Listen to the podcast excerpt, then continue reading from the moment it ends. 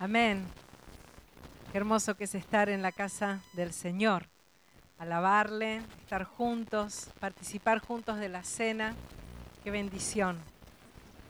Eh, voy a continuar con lo que había empezado hace dos domingos, creo que me tocó compartir. Brevemente voy a, resumir eh, parte del mensaje, sobre todo la, la introducción. Y no sé si recuerdan, pero la palabra compartida era acerca de cuál es el propósito por el que Dios creó todas las cosas. ¿Cuál es el propósito por el que el Señor nos creó a nosotros? ¿Por qué estamos en este mundo? ¿Para qué? Decimos que muchas veces nos preguntamos, ¿no? ¿Cuál es la voluntad del Señor para mi vida en forma concreta? Le pedimos orientación, guía, pero a veces necesitamos hacer un, un examen más profundo, ¿no es cierto? Una pregunta más profunda acerca de el por qué estamos en esta tierra. Y, y decíamos que somos privilegiados porque nosotros sabemos por qué. Pero la mayoría en este mundo se pregunta, ¿no? Llega un momento en la vida, ¿y para qué? ¿Y por qué esto de levantarse cada día, ir a trabajar, estudiar, casarse, tener hijos? La vida va pasando, envejecer. ¿Por qué? ¿Para qué? ¿Cuál es el sentido? ¿Por qué Dios nos creó? Y decíamos que en la palabra del Señor tenemos la respuesta, ¿no es cierto? Todas las respuestas las tenemos en su palabra. Y si leemos las escrituras, no voy a volver a leer todos los pasajes que leímos el otro domingo, pero en resumen, la palabra de Dios nos dice desde el principio a fin que Él hizo todo lo que hizo para su gloria, para mostrar su gloria. Isaías 43 leíamos y dice que todos los llamados de mi nombre, ¿no? Dice, para gloria mía los he creado, los formé y los hice.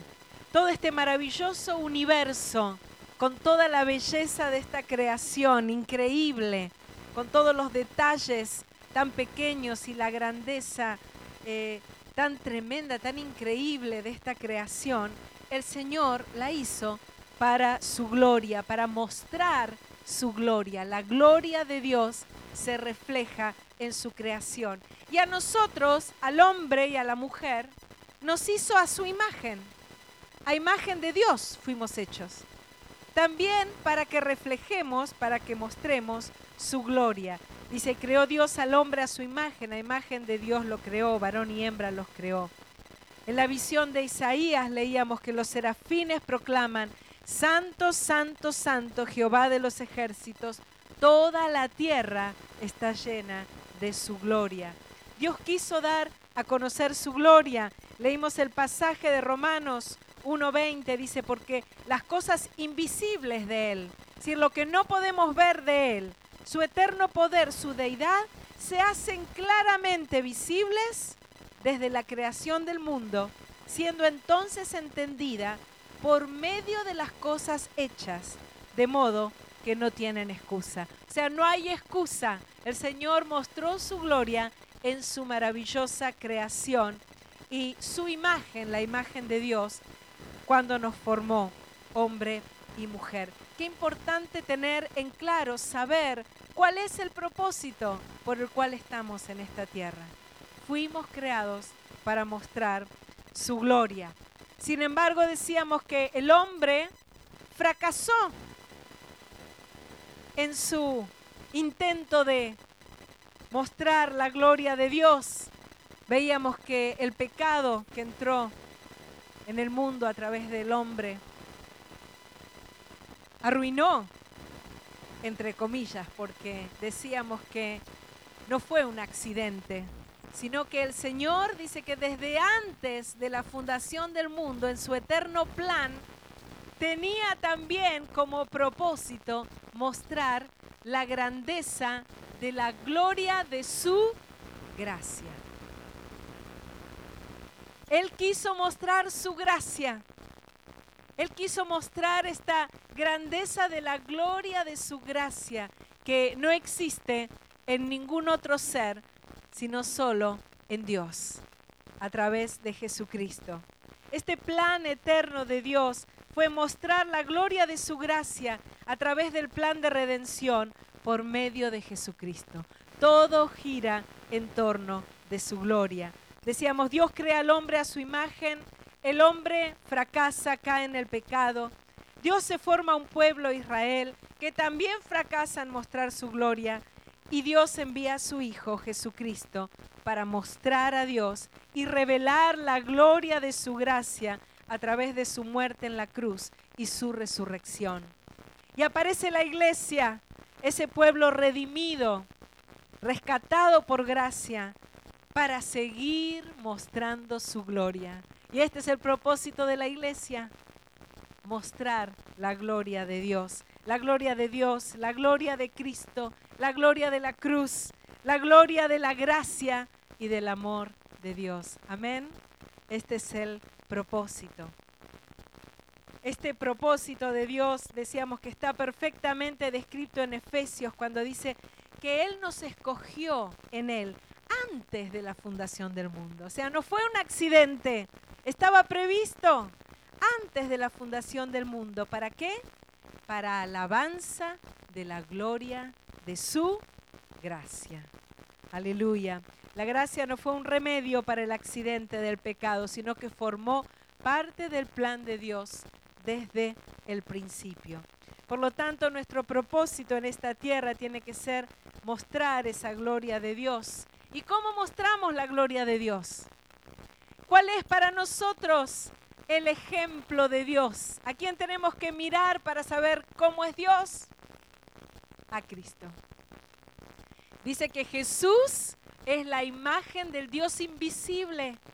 Él envió a Cristo, se hizo Dios se hizo hombre para mostrarnos cómo es él. Mirando a Jesús sabemos cómo es Dios. Y en su palabra tenemos el modelo, la meta, el objetivo. Él es nuestro modelo. Amén. ¿Y cómo es Jesús? ¿Cómo es Jesús? Como Dios. Y Él nos mostró, mientras estuvo aquí en la tierra, cómo es Dios. Nos mostró sus virtudes. Hoy alabábamos al Señor, ¿no es cierto?, por sus virtudes. Y decíamos todo lo que Él es.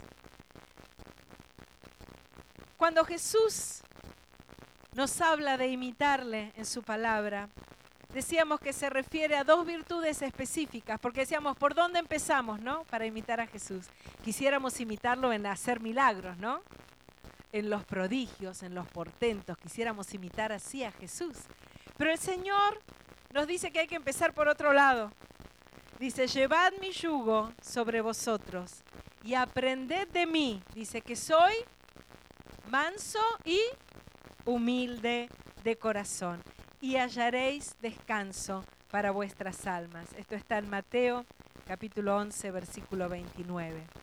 La mansedumbre y la humildad. Y decíamos que íbamos a empezar por ahí, a imitar a Jesús, ¿sí? El otro domingo desarrollamos esta virtud tremenda de la mansedumbre. ¿eh? ¿Se acuerdan qué ejemplos poníamos? ¿eh? un, ¿Qué es alguien manso?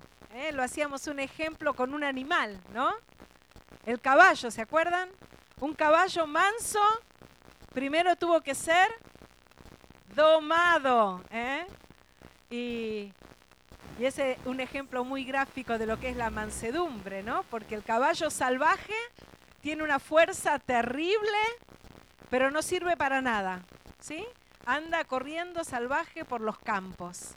Pero una vez que está domado, no pierde la fuerza, sino que ¿qué pasa? Esa fuerza se encausa y puede ser útil. ¿eh? Así nosotros decíamos que no teníamos que confundir la mansedumbre con la debilidad de carácter. ¿sí? Una persona débil de carácter es una persona que se deja llevar para cualquier lado. ¿sí? Esas personas que con tal de no pelear, con tal de no meterse en problemas, no hacen nada, no dicen nada, ¿eh? se dejan maltratar, llevar, eh, eh, no educan a sus hijos, para no, para no problemas, no, no hablan, no dicen, pero no es porque son mansos, sino porque tienen un carácter débil y eso puede ser la ruina de una persona. El Señor no, la mansedumbre no, no habla de un carácter débil, habla de una fuerza, pero encausada. Una fuerza, alguien que tiene dominio propio, que sabe cuándo emplear la fuerza de carácter para defender la palabra de Dios, para defender a un hermano, ¿sí? Pero con mansedumbre, con mansedumbre. Y bueno, no voy a seguir hablando de la mansedumbre porque nos llevó toda la prédica de ese domingo. Eh, decíamos que ambas son virtudes que se aprenden, no se nace manso. ¿eh? Si no, miren a Zoe, mi nieta. ¿eh? Tan tranquilita que parecía cuando nació. Y ahora le dicen que algo no puede hacer y le revolea lo que sea. Así chiquitita, ¿eh? Tremenda. ¿De dónde lo sacó? Y se nace así, ¿eh? Se nace así. No lo aprendió de la abuela, de la madre, dice el padre.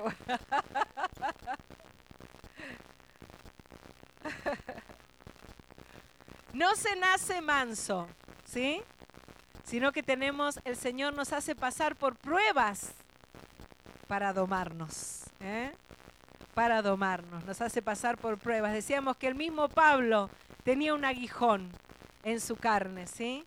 para que el poder de Dios se manifieste y no su fuerza, no la fuerza de Pablo, sino la fuerza del Señor. Y decíamos que estas son virtudes que se aprenden, que no es que no viene por naturaleza, son parte del fruto del Espíritu Santo en nuestras vidas. La palabra nos dice que debemos revestirnos, revestirnos de mansedumbre y de humildad. La humildad. No puedo mostrar la gloria de Dios ni la gloria de su gracia con un corazón orgulloso. Primeramente, el orgullo se encuentra en la base del rechazo a Dios. Veníamos leyendo en Romanos, ¿no? Que el Señor manifestó su gloria en la creación, en las cosas hechas. Pero dice que algunos, o sea que no hay excusa, porque nadie puede tener excusa, porque viendo la creación, ahí está la gloria de Dios. Pero dice que el hombre, habiendo conocido a Dios, no le glorificaron como a Dios, ni le dieron gracias, sino que se envanecieron en su razonamiento. Se enorgullecieron. El orgullo del hombre no le permite glorificar y reconocer a Dios como Dios. Se envanecieron en sus razonamientos y su necio corazón fue entenebrecido. El orgullo nos separa de Dios. ¿Por qué? Porque el orgullo es autosuficiencia. El orgulloso no necesita a Dios porque puede solo. Por eso cuando escuchamos testimonios, ¿no? De, personas que se encontraron con Cristo. Generalmente el testimonio empieza, y yo tenía una grave enfermedad, ¿no? O yo estaba pasando por una crisis matrimonial tremenda, o tuve un accidente, o no tenía trabajo, o para poder, ¿no? Eh, ¿Le suena este testimonio? Quizás muchos de nosotros llegamos al Señor así. ¿Por qué?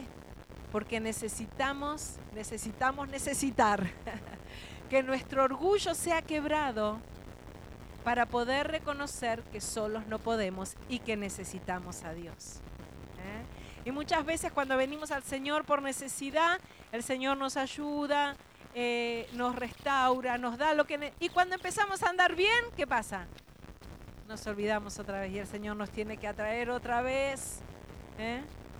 ¿Por qué? Porque nuestro orgullo nos hace sentir autosuficientes. Por eso el orgullo es el principal obstáculo para acercarnos a Dios. Cuando nos encontramos en necesidad, buscamos a Dios. El orgulloso no busca a Dios porque piensa que no lo necesita. Pero el orgullo también nos separa de la iglesia. y de los hermanos. ¿Por qué? Porque no solo no necesito a Dios, sino que no necesito a nadie. Estoy bien solo en mi casa, ¿no? No necesito a los hermanos. Estoy bien así. El humilde es dependiente de Dios y de los demás. Se reconoce necesitado. Los solitarios que no tienen muchos amigos, no se relacionan, puede ser que en la base de eso haya orgullo en realidad. Eh, hace muchos años leí un libro que siempre recomiendo porque es un libro tan, tan lindo, tan bueno, que creo que ningún cristiano tiene que dejar de leer. Es el del autor eh, Luis, el que hace las, el que escribió las crónicas de Narnia. ¿eh? Seguro que muchos han visto las películas o leído los libros, pero este escritor cristiano tiene un libro que se llama Mero Cristianismo, ¿sí? que eh, todo cristiano tiene que leer, es muy buen libro. Y tiene un capítulo dedicado al orgullo, ¿sí? Y eh, no me acordaba yo que trataba, pero buscando sobre este tema, volví a, ver este libro y, tiene unas frases tan, eh, tan buenas respecto para entender lo que es, ¿no es cierto? Porque estamos hablando de la humildad, y vamos a hablar, o sea, quisiera hoy tratar de leer y de buscar en la palabra qué dice la palabra acerca de la humildad. Pero a veces para entender la humildad eh, es, sé, es más fácil definiendo su antónimo, ¿no es cierto? Que es el orgullo, que es la falta de humildad. Y miren lo que dice eh, este escritor. Lo titula El gran pecado a este capítulo. Y dice, existe un vicio del que nadie en el mundo está libre, que todos en el mundo aborrecen cuando lo ven en otros, y del cual casi nadie, excepto los cristianos, llegan a imaginarse culpable. He escuchado a la gente admitir que tiene mal genio o que no puede dejar de perder la cabeza frente a las mujeres o el alcohol, o incluso que es cobarde. Creo que jamás he escuchado acusarse de este vicio a alguien que no fuera cristiano. Y al mismo tiempo, rara vez he encontrado a alguien que no fuera cristiano que mostrara la mejor compasión por tal vicio cuando lo ve en otros. No hay falta alguna que haga a una persona menos popular, ni falta alguna de la que tengamos menos conciencia en nosotros mismos. Y mientras más la tenemos en nosotros, más nos disgusta en los otros. El vicio del que estoy hablando es el de la soberbia u orgullo. Y la virtud opuesta a ese vicio en la moral cristiana es llamada humildad. Podrán recordar cuando hablaba acerca de la moral sexual que les previne de que el centro de la moral cristiana no estaba ahí. Bien, ahora hemos llegado al centro. De acuerdo a los maestros cristianos, el vicio esencial, el vicio extremo es la soberbia. En comparación con ella, la falta de castidad, la ira, la codicia, la ebriedad y todo eso son bagatelas. Por la soberbia es que el demonio llegó a ser demonio. La soberbia lleva a todos los demás vicios. Es el más completo estado de mente anti Dios. En Dios se encuentra uno con alguien que es en todo aspecto inconmensurable superior a uno mismo. A no ser que se reconozca a Dios en esa forma y por lo tanto se reconozca a uno mismo como nada en comparación, no se conoce a Dios en absoluto. Mientras se es soberbio, no se puede conocer a Dios. Siempre que nos encontremos con que nuestra vida religiosa nos está haciendo sentir que somos buenos, sobre todo mejores que otras personas, creo que podemos estar seguros de que está operando en nosotros no Dios, sino el demonio.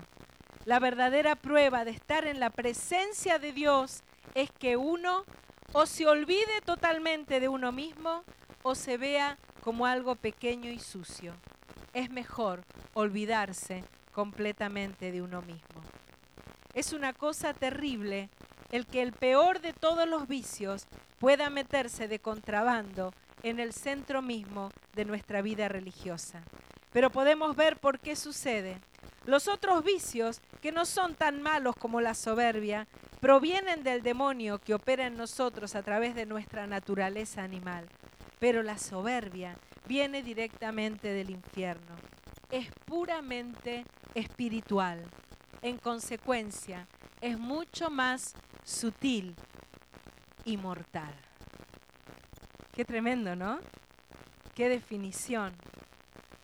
Este escritor diferencia la, la vanidad de la soberbia.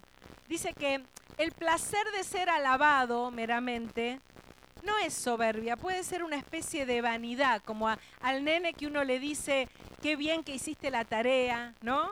O a la mujer, la novia, que el novio le dice, qué linda que estás, ¿sí? O el Señor cuando le dice a su siervo, buen siervo fiel, eh, en lo poco ha sido fiel, en lo mucho, esa alegría de ser alabado, eh, dice, es, eh, es un juego de niños comparado con lo que es la soberbia. Es la alegría de, complacer a la persona que uno quiere complacer, al padre, al marido, al novio, al Señor, ¿no? Ahora, el problema viene cuando uno pasa a pensar, ah, agradé al Señor, qué magnífica persona que soy. Me hago el mérito, ¿no? Todo el mérito. Cuando empiezo a, a creérmela en criollo, ¿sí? Cuando empiezo a creérmela, ahí empieza el problema. El problema, dice, el orgullo es cuando uno se deleita en uno mismo. Y uno toca fondo, dice, cuando se deleita tanto en sí mismo que ni la alabanza le importa, porque ni siquiera le interesa el prójimo, ¿no? Y, yo me, hizo pensar mucho porque, digo, a veces, bueno, pensamos que el que se siente bien por la alabanza es un orgulloso y sin embargo va más profundo, como decir, eh, al que no le importa si los demás le alaban o no le alaban, pero no porque no le importa, porque en realidad está haciendo algo para servir al Señor y al que quiera agradar es al Señor, no, sino porque no le importa nadie, ¿no? No me importa lo que piensen, lo que quieran, no me importa lo que piensen de mí, ¿sí? El orgullo puede llegar a, este punto y este escritor nos habla de esto. La vanidad puede ser una falta, pero el orgullo es el peor de los pecados, porque prescinde del otro. Y acá está, ¿no? El orgullo en la base. Yo pensaba, ¿por qué es un pecado tan, tan terrible? Y es porque va en contra de los mandamientos principales. Porque el Señor dice, amarás al Señor tu Dios y a tu prójimo. Y acá estamos viendo que el orgullo es el, pecado principal que nos separa de Dios porque nos creemos autosuficientes, eh, leía que el orgulloso no ora. ¿No? El orgulloso no ora. No necesita orar. Es una forma de orgullo también. Porque el que se siente necesitado de Dios ora. El orgulloso no necesita a los demás. Por eso el segundo mandamiento Dice que amarás a tu prójimo. El orgullo es la base de la división entre nosotros. ¿Por qué? Porque el orgulloso no necesita estar bien con el otro, porque no le importa al otro.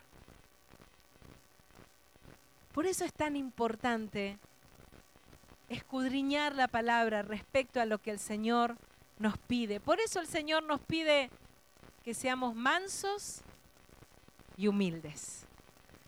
Porque no es algo así nomás. Yo decía, si Jesús nos está pidiendo esto, es que tiene que ser muy importante.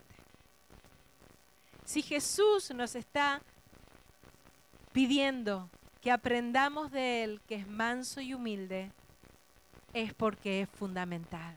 Es porque es una cuestión de vida o muerte. Porque no podemos vivir ni separados de Dios, ni separados de la iglesia. Amén. Dice también este autor, no debemos pensar que la soberbia es algo que Dios prohíbe porque lo ofende, o que la humildad es algo que Dios demanda como algo debido a su propia dignidad, como si Dios mismo fuera soberbio. no le preocupa en absoluto al Señor su dignidad, dice, Él es digno. El punto, dice, es que Dios desea que tú lo conozcas. Él quiere darse a sí mismo. Y Él y tú son dos cosas de tal tipo que si te pones en cualquier clase de contacto con Él, de hecho, te harás humilde, deleitosamente humilde, sintiendo el infinito alivio de, por una vez, haberte liberado de todas las necedades acerca de tu propia dignidad que te han tenido inquieto e infeliz durante toda tu vida. Cuán cierto, ¿no, es cierto? Cuánta verdad que hay en estas palabras. No se imaginen que si conocen a un hombre realmente humilde, será lo que la mayoría de la gente llama humilde hoy en día no será alguien que siempre está diciéndole, yo no soy nada, yo no soy nadie. No va a ser una persona así, una persona humilde. Sino dice, probablemente todo lo que pensarás de él es que parece un tipo tan alegre e inteligente que se interesa realmente en lo que vos le estás hablando, le estás diciendo. Si esa persona te disgusta, dices, porque le tenés envidia. Porque cualquiera que parezca gozar de la vida tan fácilmente es una persona humilde. Él no estará pensando en la humildad, no estará pensando en absoluto en sí mismo. No se trata de pensar menos de mí mismo, se trata de pensar menos en mí. Esa es la humildad. No de pensar menos de mí, sino de pensar menos en mí y empezar a pensar más en los demás. Eso es, eso es humildad. Dice, si alguien deseara adquirir humildad, creo que puede indicarte el primer paso. El primer paso es darse cuenta de que uno es soberbio. Y es un gran paso también. Al menos nada puede hacerse antes de él. Si piensas que no eres soberbio, significa indudablemente que eres muy soberbio. Mi amor. Ella es la mansa. ¿Cómo ser conscientes de nuestro orgullo, no? Porque si alguien te pregunta, ¿vos sos orgulloso? ¿Qué decís? No, ¿no es cierto? No sé, qué sé yo.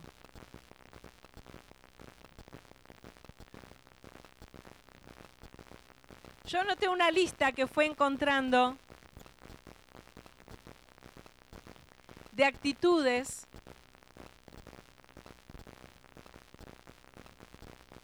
que nos pueden revelar, mostrar un poco qué es la soberbia. Nos vamos a, yo te digo, voy a leer, son unas cuantas. Espero que no las tengamos todas, pero seguro que con alguna nos identificamos. A ver. Esta es una lista, no la inventé yo, ¿eh? la hizo un autor que se llama algo de Scott, Stuart Scott. Los indicios para ver, y estos indicios es solamente para luego entrar a leer la palabra de Dios, lo que dice acerca de la humildad, pero para que ver si nos reconocemos en alguno de estas cosas. Quejarse contra Dios. ¿Alguno se queja contra Dios? El que se queja contra Dios muestra que creemos saber más que Dios, ¿no? Y acá la cita bíblica es, más antes, oh hombre, ¿quién eres tú para que alterques con Dios? Dirá el vaso de barro al que lo formó, ¿por qué me has hecho así? ¿Cuántas veces le decimos al Señor, ¿por qué? ¿Por qué me hiciste esto? A mí, yo, que voy a la iglesia todos los domingos. ¿Quién eres tú? Indicio de orgullo. La falta de gratitud en general. El orgullo nos hace pensar que nos merecemos todo. Por eso no somos agradecidos. El orgullo tiende a ser crítico, a criticar. Tiende a ser quejoso. El orgulloso es malagradecido. descontento, nunca está contento. La persona orgullosa no tiene la práctica de estar agradecido hacia Dios o hacia los demás. Segunda Crónicas 32, 25. Ezequías no agradeció cuando el Señor le alargó la vida, sino que dice que se enalteció. Y así terminó. Mejor le hubiera sido morirse antes de que le alargue la vida. La ira. Una persona orgullosa es regularmente una persona enojada. Nuestra ira puede incluir arranques de ira, aislamiento, hacer mala cara, cara de frustrado, frustración. Una persona mayormente se enoja porque sus derechos o expectativas, lo que yo espero como me tienen que tratar, no son satisfechas. Como ejemplo pone los obreros de la viña que trabajaron más horas, ¿no? ¿Se acuerdan? Y el dueño de la viña le pagó lo mismo al que trabajó poco que al que trabajó mucho. ¿Qué pasó? Los que trabajaron mucho se enojaron. Porque ellos qué esperaban? Que les paguen más que al que había trabajado menos. Pero el señor, el dueño de la viña les dijo, pero yo no les dije que yo había convenido con ustedes un salario y esto les pagué. Pero ellos pensaban que merecían más. Cuando pensamos que merecemos más, ahí nos enojamos, ¿sí? Porque nuestra expectativa es que nos traten mejor verte a ti mismo mejor que los demás. Un orgulloso usualmente está en la cima, menospreciando a otros. El orgulloso se disgusta fácilmente y tiene poca tolerancia por las diferencias. Acuérdense del fariseo y la mujer pecadora, ¿sí? cuando Jesús entra en la casa del fariseo, teniendo una vista inflada de nuestra importancia, nuestros dones, nuestras habilidades. Muchos orgullosos tienen una percepción muy equivocada de sí mismos. Ellos necesitan una amorosa dosis de realidad. ¿eh? Necesitan oír, ¿qué tienes que Dios no te haya dado? ¿Eh? ¿Qué tenemos que Dios no nos haya dado? Estando enfocado en la falta de los dones, o sea, lo contrario también puede ser una muestra de orgullo, lo que es la falsa humildad, ¿sí? o por creernos que tenemos demasiados dones o por decir no tenemos nada, ¿no? Ay, yo, pobre de mí, ¿no? Yo no sé hacer nada, no tengo nada. Eso puede ser también autocompasión, que también es orgullo. Eso todavía puede ser, dice este autor, evidencia de orgullo porque está enfocado en uno mismo. El perfeccionista, ¿cuántos perfeccionistas hay acá? Las personas que se esfuerzan para que todo esté perfecto, frecuentemente lo hacen para el reconocimiento. Puede que lo hagan para sentirse bien acerca de ellos mismos. Cualquiera que sea la razón, esta conducta puede tener base en el orgullo. El problema principal es hacer las cosas que son menos importantes más importantes. Hay muchos ejemplos, citas bíblicas, todo esto tiene base bíblica, pero quiero pasarlo rápido porque quiero ir al punto. Hablar mucho. Uy, acá sonamos, ¿no? Las mujeres, las personas orgullosas dicen que hablan mucho, frecuentemente lo hacen porque piensan que lo que ellos tienen que decir es más importante que lo que los demás tengan que decir. Cuando hay muchas palabras, dice Proverbios, ¿se acuerdan? El pecado es generalmente inevitable. Hablar mucho de uno mismo, un orgulloso puede centrarse en sí mismo en la conversación. Yo cuando uno le va a contar al otro lo que te pasó y el otro, ah, pero no sabe lo que me pasó a mí. ¿No? Y listo, ya te quedaste sin poder contarle. Porque lo del otro es, ah, y chau, ya está, ¿no? Nos cuesta escuchar, porque cuando enseguida pensamos en nosotros, en vez de escuchar lo que le pasó al otro, enseguida nos acordamos que lo que nos pasó a nosotros fue peor. Y no dejamos que nos cuenten. Eso es orgullo también, ¿eh? Ah, ahí nos vamos dando cuenta que somos un poquito orgullosos o mucho. Yo es como que las voy tachando todas, ¿no? Voy mal, voy mal hasta acá. Hasta acá voy mal.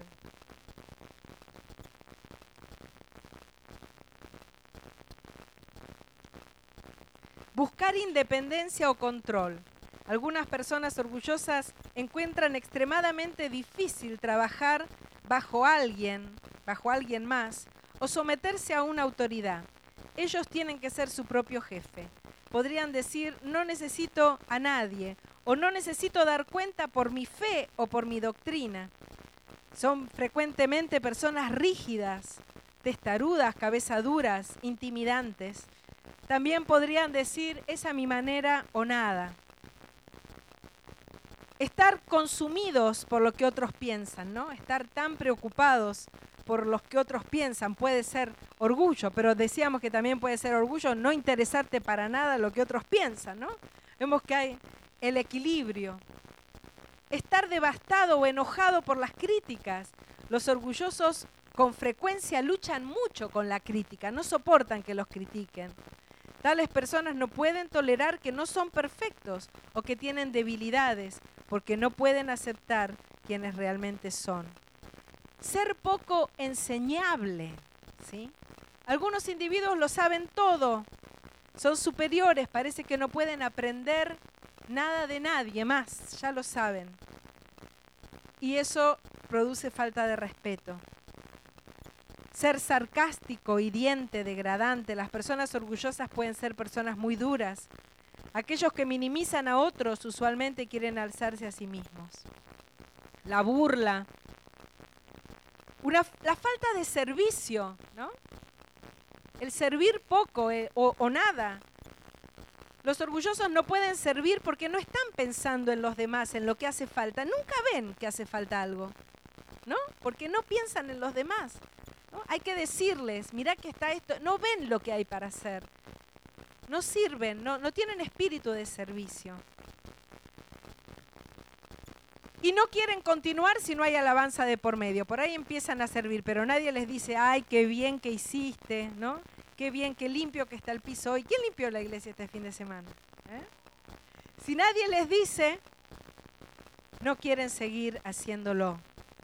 La falta de compasión una persona orgullosa raramente se preocupa por los demás y sus problemas.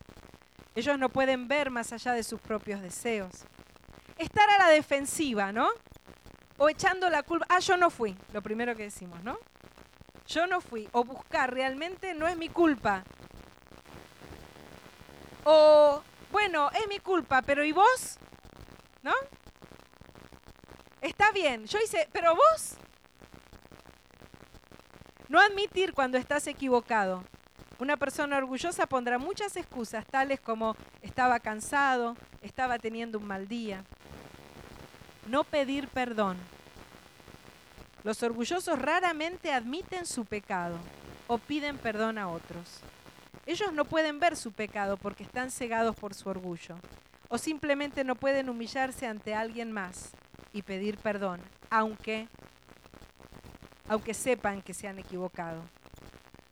La carencia de oración. La mayoría de los orgullosos oran muy poco o nada.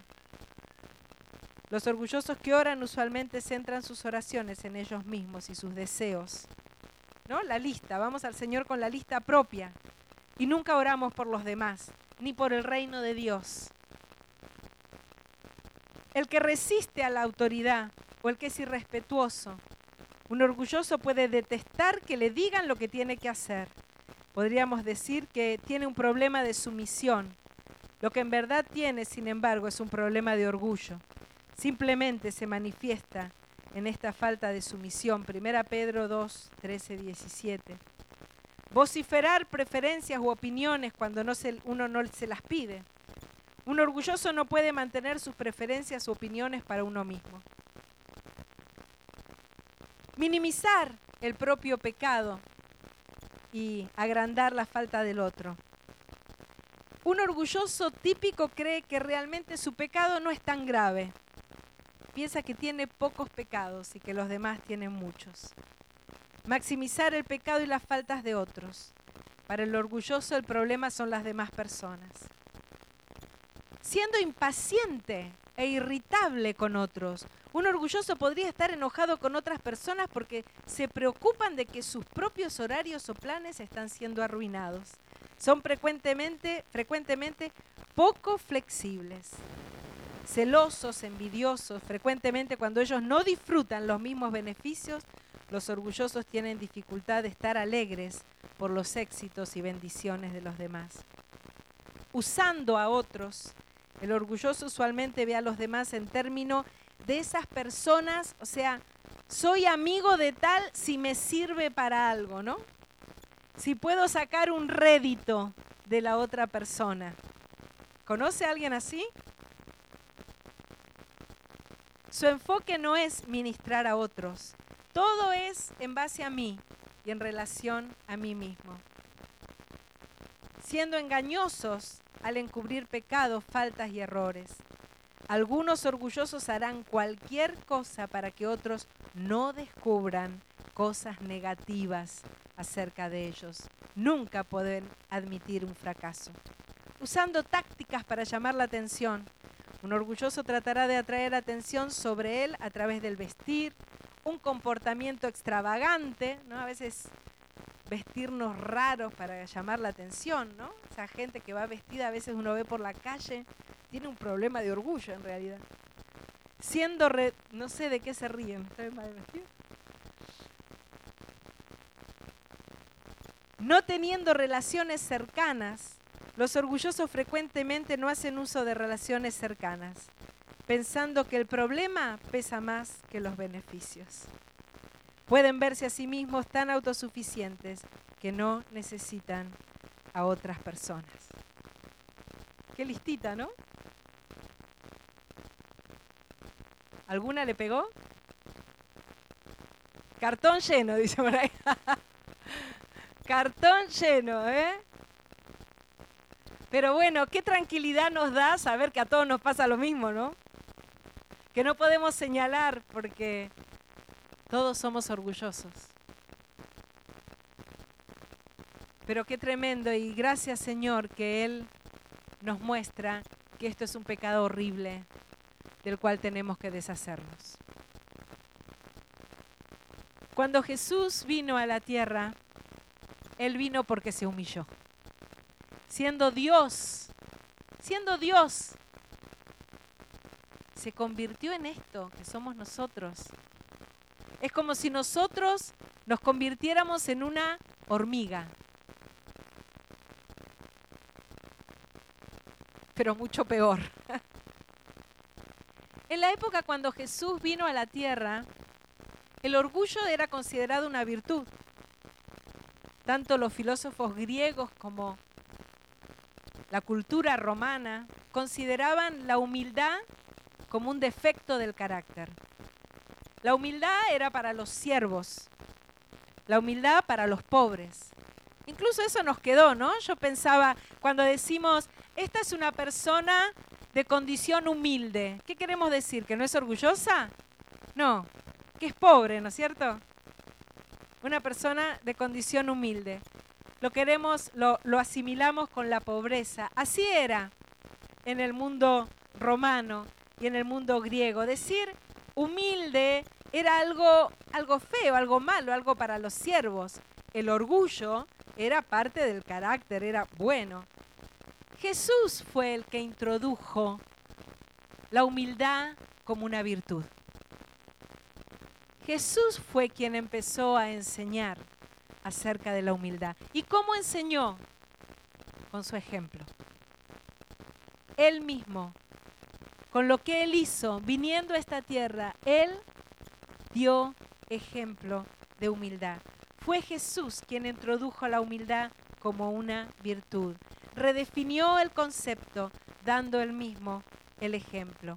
Él quien siendo Dios se humilló, dijo, aprended de mí, que soy manso y humilde de corazón.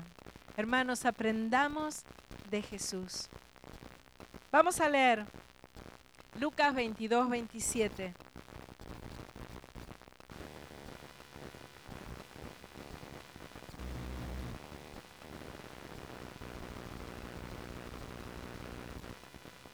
Palabras de Jesús.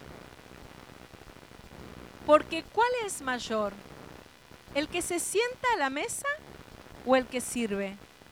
¿No es el que se sienta a la mesa? Mas yo estoy entre vosotros como el que sirve. El que sirve en aquel entonces era terrible, pero Jesús dice que es el mayor. Jesús empieza a redefinir el concepto de humildad. Mateo 23, 11.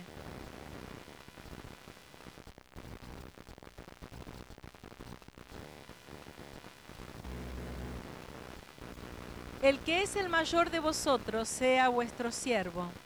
12. Porque el que se enaltece será humillado y el que se humilla será enaltecido. Lucas 14, 10.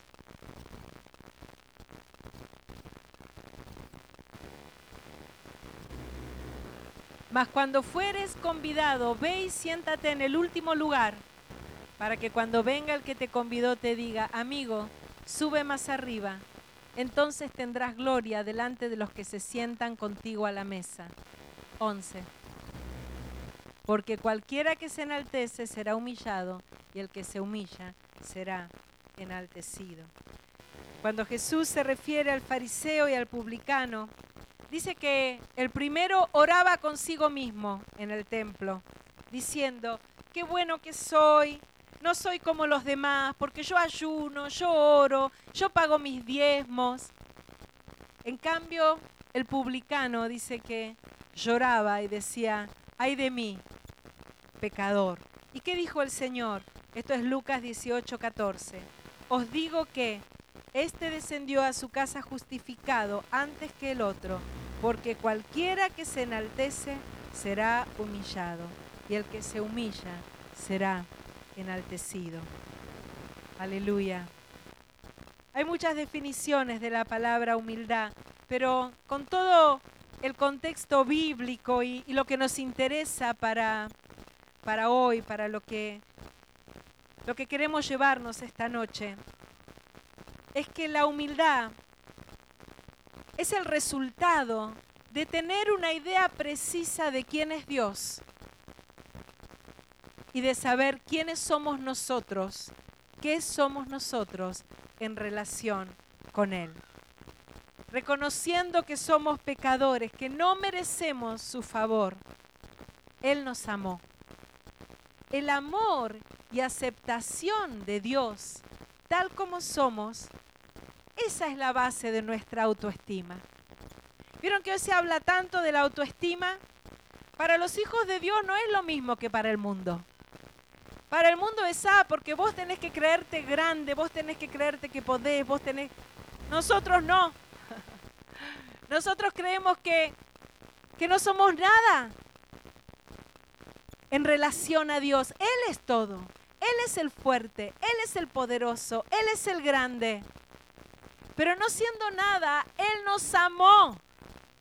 Y ese amor que nos hizo sus hijos nos dio valor. Amén. Ese es nuestro valor. Esa es nuestra autoestima. Que Él nos ama. Amén. Que somos de Él. Que sabemos quiénes somos. Somos amados de Él, somos sus hijos. Esa es nuestra autoestima. Nuestra grandeza es que Él es grande. Nuestra fuerza es que Él es fuerte. Amén. Esa es nuestra autoestima. Hermanos, nuestra autoestima proviene de la seguridad que tenemos en Cristo, de saber quiénes somos en Él. Eso nos da fortaleza de carácter. Esa es la ventaja con relación a los que no tienen a Cristo. Basan su autoestima en ilusiones. Ah, porque yo todo lo puedo. Mentira, si no, si no lo podemos todo.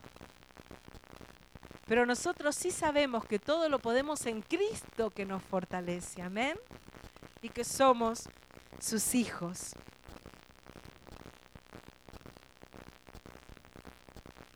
Dijimos al principio que el orgullo es lo que nos separa de Dios y de los hermanos.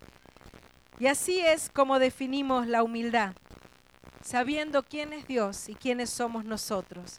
Pero también en relación a nuestros hermanos es tener plena conciencia de que delante de Dios somos todos iguales. Hermano, no hay ninguno mayor que el otro.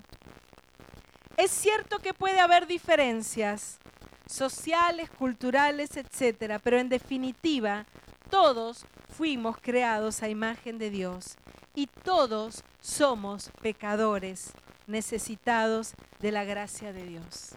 El otro no necesita más gracia que yo. Y voy terminando en el punto principal.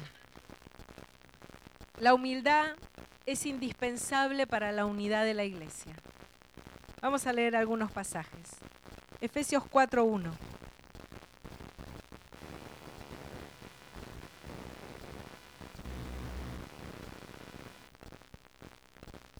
Yo pues, preso en el Señor, os ruego que andéis como es digno de la vocación con que fuisteis llamados, con toda humildad y mansedumbre, soportándoos con paciencia los unos a los otros en amor, solícitos en guardar la unidad del Espíritu en el vínculo de la paz. Un cuerpo y un espíritu, como fuisteis también llamados en una misma esperanza de vuestra vocación. Aleluya. Filipenses 2, versículo 2. Y la voy a leer en la NTV, esta, no sé si la tenés. Me gustó esta traducción. Dice, entonces, dice Pablo, como que está impaciente, le dice a la iglesia, por favor, a los filipenses, háganme verdaderamente feliz poniéndose de acuerdo de todo corazón entre ustedes, amándose unos a otros y trabajando juntos con un mismo pensamiento y un mismo propósito. Y que dice, no sean egoístas, no traten de impresionar a nadie, sean, sean, es decir, es decir, y acá define, considerando a los demás como mejores que ustedes. No se ocupen solo de sus propios intereses, sino también procuren interesarse en los demás. La humildad es la base de la unidad, según dice este pasaje. Vamos a leer Colosenses 3, versículo 12.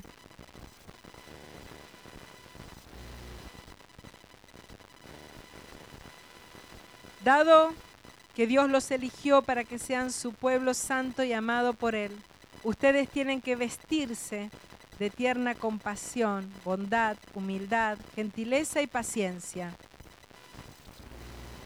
Sean comprensivos con las faltas de los demás. Todo lo que veníamos leyendo, ¿no? De las características del orgulloso. Sean comprensivos con las faltas de los demás y perdonen a todo el que los ofenda. Recuerden que el Señor los perdonó a ustedes, así que ustedes deben perdonar a otros. Sobre todo, vístanse de amor, lo cual nos une a todos en perfecta armonía. Aleluya. Gozaos con los que se gozan, dice, llorad con los que lloran. Para poder hacer esto, hermanos, tenemos que interesarnos en los demás. Para poder alegrarte con el que se alegra y llorar con el que llora, tenés que saber qué le pasa a tu hermano. No vivas aislado. El aislamiento es orgullo y eso no agrada al Señor. Interesate en los demás. El orgullo es pensar, ay, pero nadie se interesa en mí. Falté 15 días a la iglesia y nadie me llamó.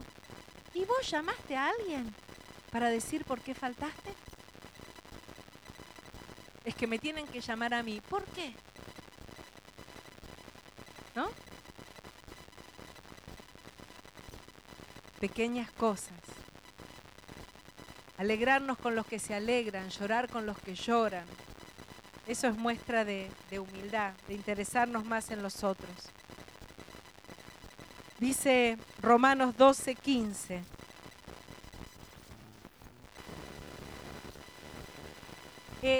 es llamativo que todos los pasajes que busqué acerca de la humildad en el Nuevo Testamento hablan de la unidad de la iglesia todos los pasajes donde está la palabra humildad, humillaos, hablan de la unidad. ¿Por qué? Romanos 12, 15. Alégrense con los que están alegres y lloren con los que lloran. 16. Vivan en armonía unos con otros. No sean tan orgullosos como para no disfrutar de la compañía de la gente común. Y no piensen que lo saben todo. Esto es lo que veníamos leyendo, ¿no? El próximo.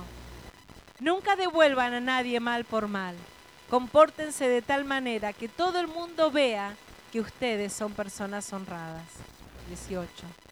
Hagan todo lo posible por vivir en paz con todos. 19.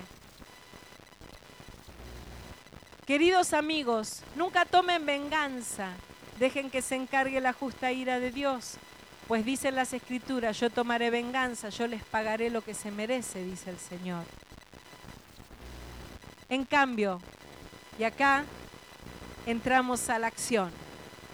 Si tus enemigos tienen hambre, dales de comer. Si tienen sed, dales de beber. Al hacer eso amontonarás carbones encendidos de vergüenza sobre su cabeza. 21. No dejen que el mal los venza, más bien venzan el mal haciendo el bien. Hermanos, ¿por qué dice esto Pablo? ¿Por qué es tan importante? Porque a veces, en lugar de hacer el bien, lo que hacemos es saltar el bulto ignorando el problema o la persona que es el problema. Y acá Pablo va al punto. No es cuestión de ignorar ni de pasar, es cuestión de actuar, de hacer algo. A tu enemigo, dale de comer.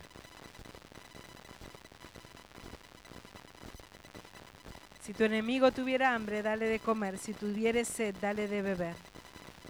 No seas vencido de lo malo, sino vence el mal haciendo el bien. Hay algo que hacer. Hermanos, preguntémosle al Señor, Señor, ¿qué tengo que hacer? Yo me di cuenta que, que trato de evitar los problemas de mi orgullo, ignorando, matando con la indiferencia, pero no para hacerle mal al otro, sino a mí misma, ¿no? Como que bueno, trato de... Pero el Señor nos manda a actuar, nos manda saber del otro, interesarnos por el otro. Y no solo eso, sino al que nos hace mal, hacerle bien, hacerle bien actuar. Llama la atención que, ya lo dije, ¿no? que en todos estos pasajes la humildad es fundamental para el buen funcionamiento de la iglesia. Primera Pedro 5:5. Pido a los músicos que vayan viniendo.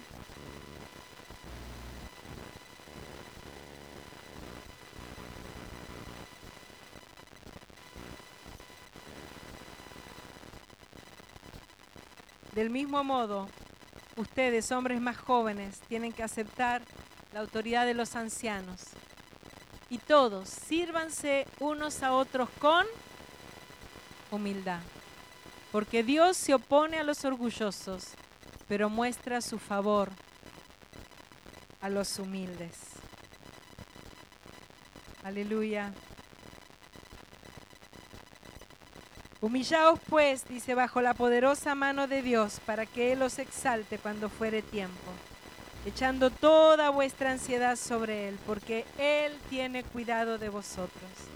Sed sobrios y velad, porque vuestro adversario el diablo, como león rugiente, anda alrededor buscando a quien devorar. Y yo decía, que justo, ¿no? No me había dado cuenta que justo en este pasaje que habla de la humildad y de tratarnos con humildad, habla de que el diablo anda como león rugiente.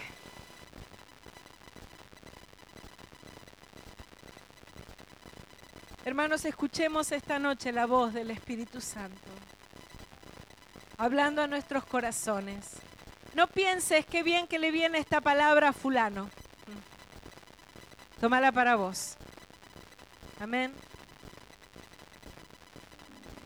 Santiago dice, por esto, mis amados hermanos, todo hombre sea pronto para oír, tardo para hablar, tardo para irarse, porque la ira del hombre no obra la justicia de Dios.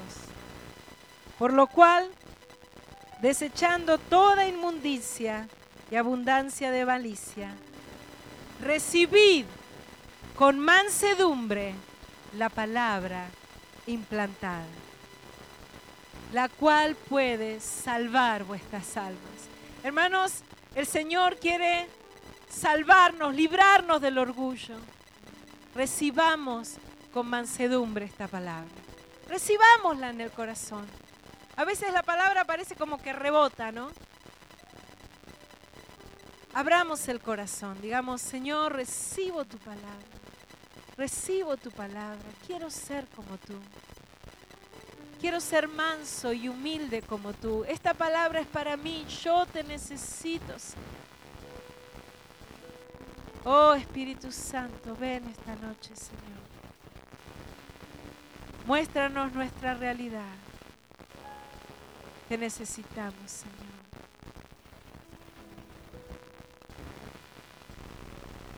Hay promesas para el humilde. Con esto termino. Dice, hallaréis descanso para vuestras almas. ¿No estás descansando bien? Aprended de mí, dice el Señor, que soy manso y humilde. El humilde recibirá honra. Hay un montón de pasajes que dice que el que se humilla será enaltecido. Muchos pasajes. El Señor se ocupa personalmente del humilde, lo mira, está atento al humilde, habita con el humilde, hace vivir su espíritu, lo encamina. Dios les da gracia a los humildes.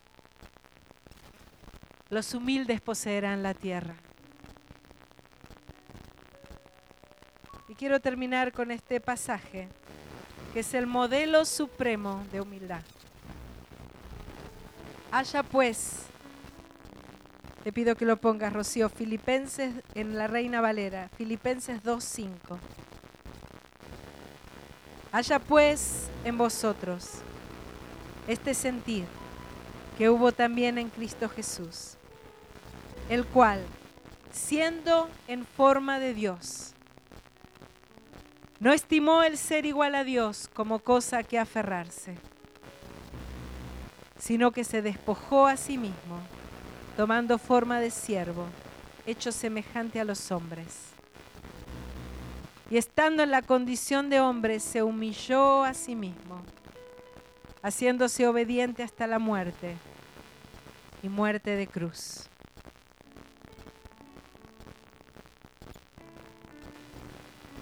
Versículo 9. Por lo cual Dios también le exaltó hasta lo sumo y le dio un nombre que es sobre todo nombre, para que en el nombre de Jesús se doble toda rodilla de los que están en los cielos y en la tierra y debajo de la tierra, y toda lengua confiese que Jesucristo es el Señor, para gloria de Dios el Padre. Aleluya. Él es nuestro ejemplo. Amén. Gloria al Señor. Gracias, Señor.